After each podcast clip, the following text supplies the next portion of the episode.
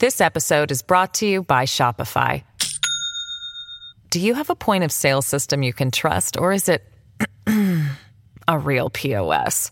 You need Shopify for retail. From accepting payments to managing inventory, Shopify POS has everything you need to sell in person. Go to shopify.com/system all lowercase to take your retail business to the next level today. That's shopify.com/system.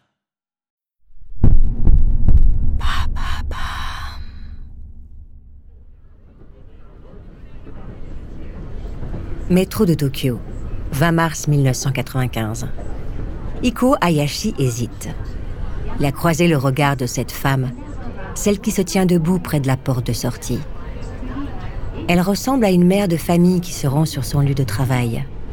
Sans doute a-t-elle des enfants dont elle a préparé le petit déjeuner Iko Hayashi hésite encore. La rame est bondée. Il est presque 8 heures du matin. Le haut-parleur annonce la station suivante. Ikuo était d'accord pour provoquer une troisième guerre mondiale, mais il n'était pas prêt à tuer des mères de famille et des enfants. Malgré tout, il doit accomplir sa mission. Il l'a promis au maître. La femme près de la porte lève les yeux du manga qu'elle est en train de lire. Elle range le livre dans son sac. L'homme, qui a croisé son regard tout à l'heure, baisse la tête comme s'il voulait passer inaperçu. À ses pieds, deux petits sacs en plastique contiennent un liquide incolore. La rame entre en station.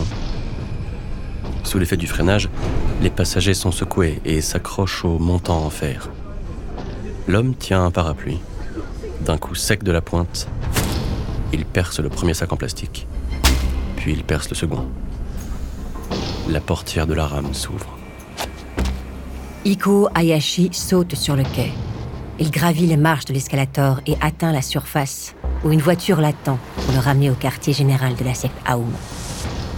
Assis à l'arrière, Iko se fait une injection d'atropine, un antidote que l'on utilise en cas d'exposition à des émanations de gaz sarin. Quand les hurlements montent de la rame de métro, la voiture est déjà au carrefour suivant. Ikuo ne perçoit rien du carnage qu'il vient de provoquer. Il n'entend pas les gens pris de convulsions, ceux qui appellent à l'aide et ceux qui toussent les poumons en feu. Avec une dizaine d'autres disciples, Ikuo Hayashi vient de participer à une attaque chimique dans le métro de Tokyo. 13 morts, 6252 blessés, dont 1124 garderont des séquelles à vie. L'attentat a été ordonné par Shoko Asahara, le créateur de la secte Aum Shinrikyo. Vérité suprême en japonais. Le but? Provoquer une troisième guerre mondiale, seule capable, selon lui, de purifier l'humanité de ses défauts.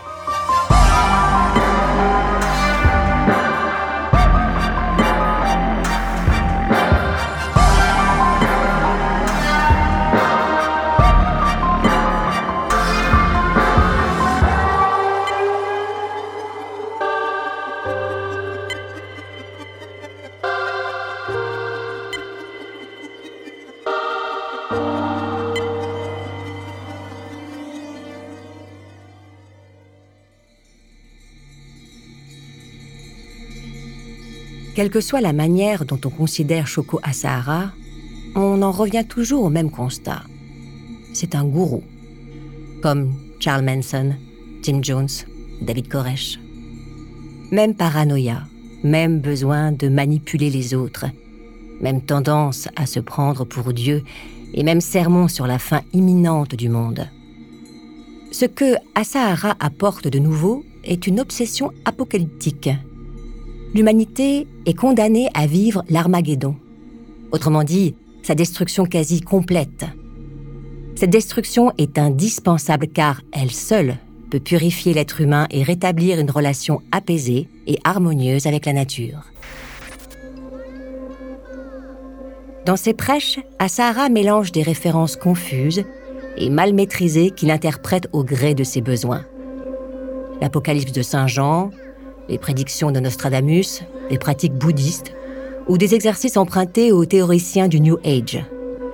Le gourou recycle aussi des concepts du nazisme, Il cite régulièrement Hitler et fonde son rêve de purification humaine sur la science et la médecine. À ce magma d'influence qu'il qualifie de savoir, Asahara ajoute des références aux ouvrages d'Isaac Asimov, à des séries télé et des dessins animés. Difficile de croire qu'Asahara ait ainsi pu s'installer comme une figure religieuse respectable, voire admirée. Si la secte Aoum est devenue aussi influente et aussi dangereuse, cela tient à une raison historique. Le Japon est le seul pays à avoir fait l'expérience de la dévastation nucléaire. Les bombes larguées sur Hiroshima puis Nagasaki en août 1945 ont transformé l'imaginaire japonais.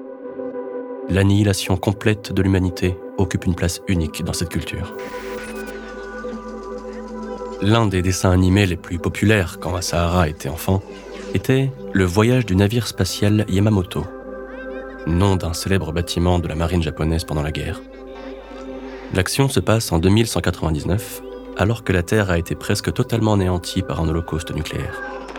Le Yamamoto parcourt l'espace à la recherche d'un nettoyeur cosmique qui permettrait de laver notre planète de sa pollution nucléaire. Comme le noteront les procureurs lors du procès, Shoko Asahara assoit son autorité de gourou sur une révélation. Il affirme avoir triomphé des preuves qui ont marqué sa vie. En sortant vainqueur de ce combat, Asahara a accédé à des connaissances qui justifient son statut de maître et dieu auprès de ses adeptes.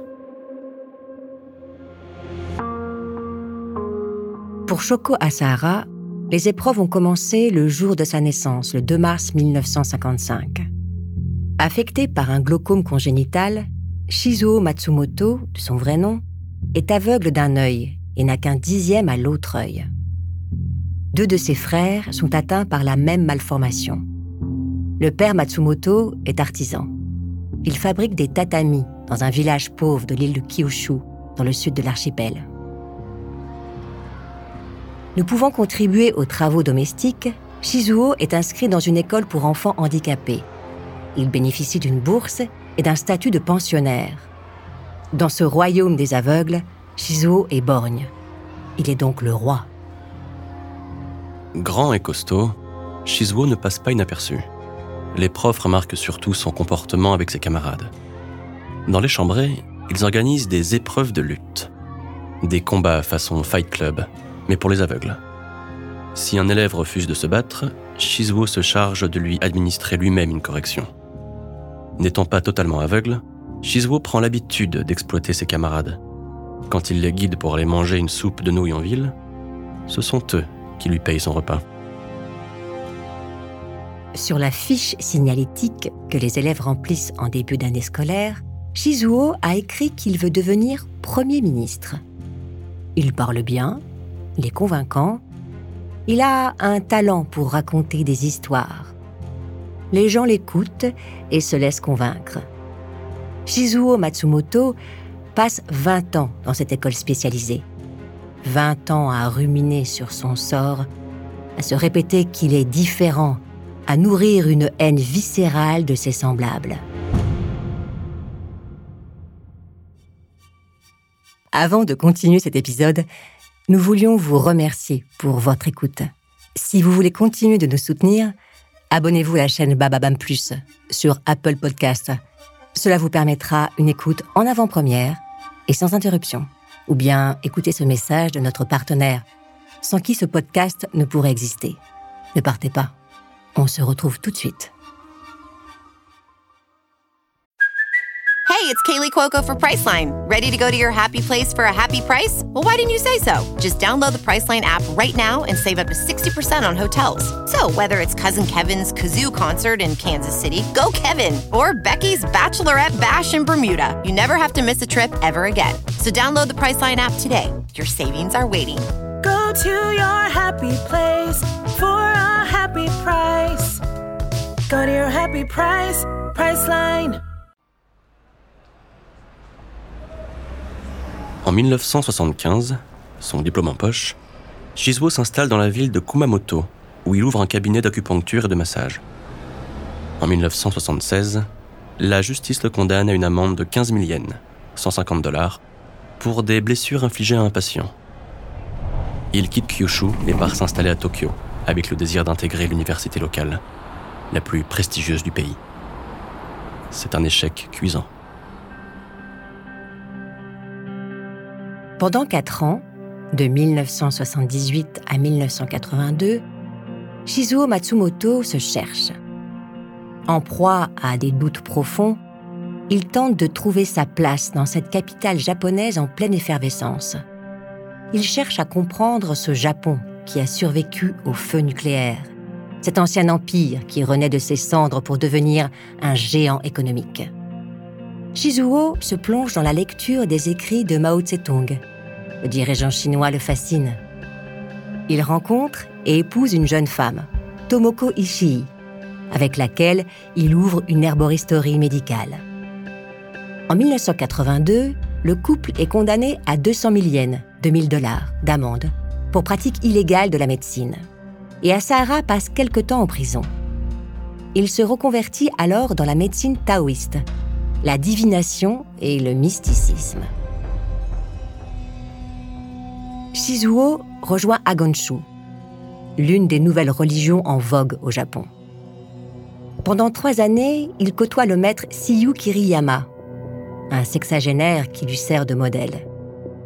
Le jeune ambitieux complète son corpus théorique auto-purification, exercice mystique du yoga et bouddhisme ésotérique, afin de soigner le mauvais karma.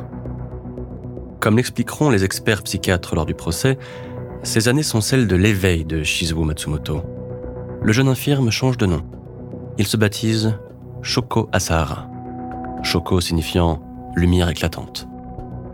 En 1984, il déclare au registre du commerce la création d'une école de yoga et de méditation. Il la baptise Aum Shinsen no Kai.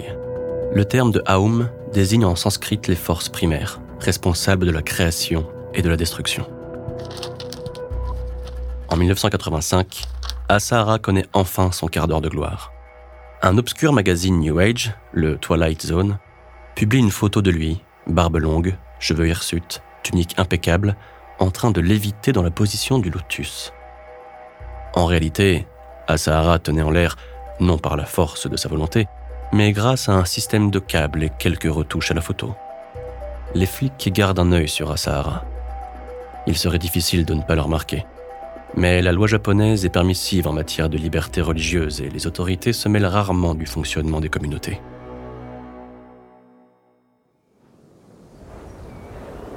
manipulateur de talent, Asahara apporte un soin tout particulier à la construction de sa propre légende. En 1986, alors qu'il médite dans un monastère de l'Himalaya, il annonce avoir été touché par une nouvelle illumination qu'il qualifie d'ultime. Cette illumination lui a fourni le savoir nécessaire pour préparer la fin du monde. D'un sermon à l'autre, la date théorique de cette apocalypse varie fortement. Elle se situe entre le début des années 1990 et celui des années 2000. Cela dépend de l'inspiration du moment.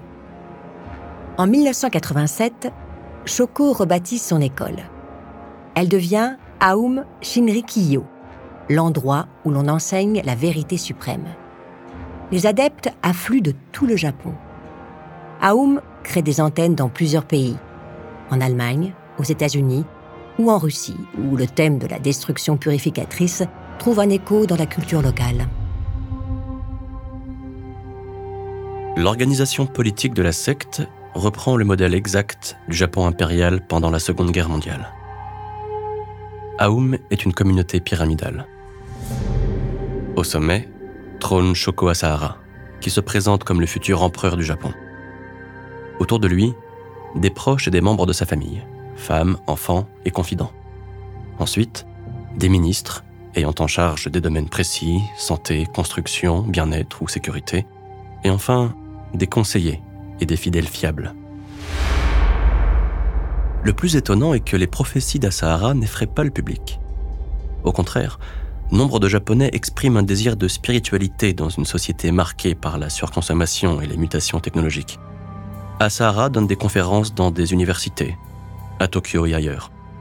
Partout, il reçoit un accueil attentif des étudiants, notamment les moins bien intégrés d'un système scolaire fondé sur une compétition acharnée.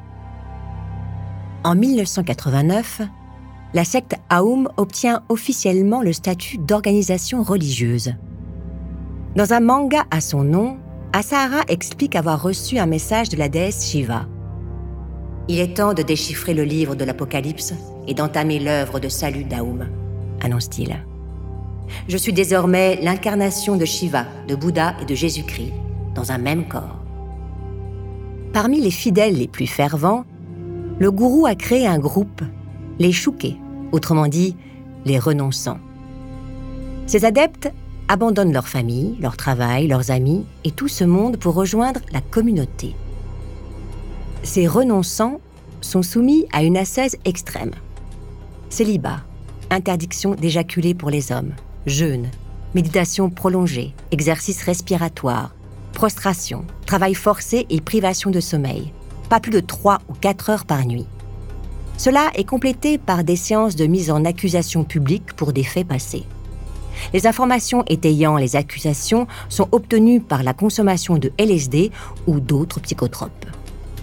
Les adeptes récalcitrants sont soumis à des thérapies de choc imaginées par Seishi Endo, le chef du groupe scientifique de la secte. Plongés dans des bains d'eau à plus de 50 degrés ou dans des eaux gelées, suspension par un pied tête en bas pendant plusieurs heures, isolement dans des cellules à peine assez grandes pour s'allonger, plus l'initiation est violente, plus le fanatisme des disciples est inébranlable, plus l'adoration du maître est inconditionnelle. Au total, la police estime que 80 membres d'Aoum sont morts lors de punitions ou ont été exécutés par d'autres membres de la secte. Certains adeptes tentent de s'enfuir, mais les membres les plus radicalisés veillent au grain.